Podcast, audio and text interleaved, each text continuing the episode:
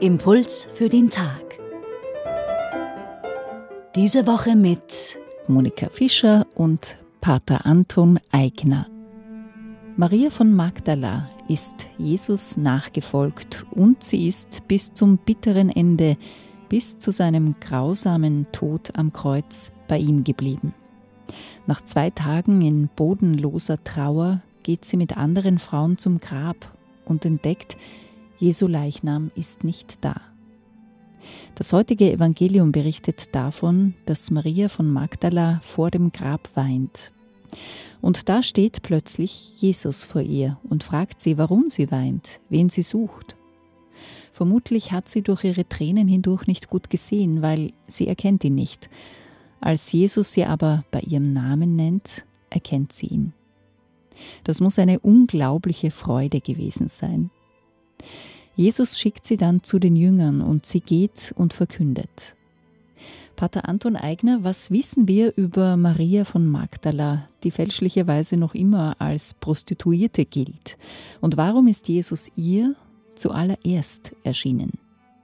Maria Magdalena, wie sie auch oft genannt wird, stammt aus dem unbedeutenden Ort Magdala am See von Tiberias.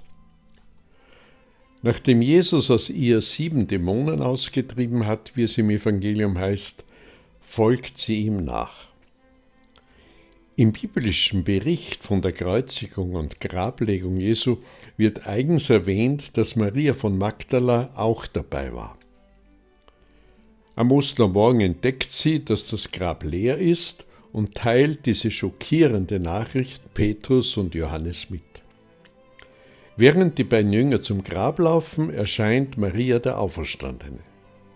Jesus gibt sich zu erkennen und trägt ihr die Auferstehungsbotschaft an die Jünger auf. Soweit der biblische Bericht über Maria von Magdala. Alles andere sind fromme Legenden oder das Produkt von erotischen Fantasien. Maria von Magdala, die Sünderin, die Büßerin, Jesu Geliebte und so weiter. Sicher hat Maria von Magdala Jesus sehr geliebt. Sie ist bei seinem Tod dabei. Sie beobachtet genau, was mit seinem Leichnam geschieht, damit sie ihn nach dem Sabbat salben kann. Und ihr Schmerz sitzt so tief, dass sie lange braucht, bis sie den Auferstandenen im Garten endlich erkennt. Doch ihre besondere Auszeichnung liegt darin, dass sie den Aposteln die österliche Botschaft bringt und so zur Gesandten, das heißt also zur Apostolin der Apostel wird.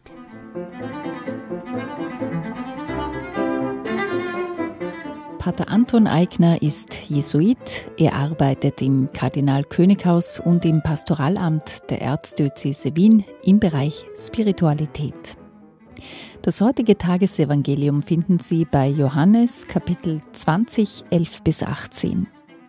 Die Impulse können Sie auf radioklassik.at nachhören.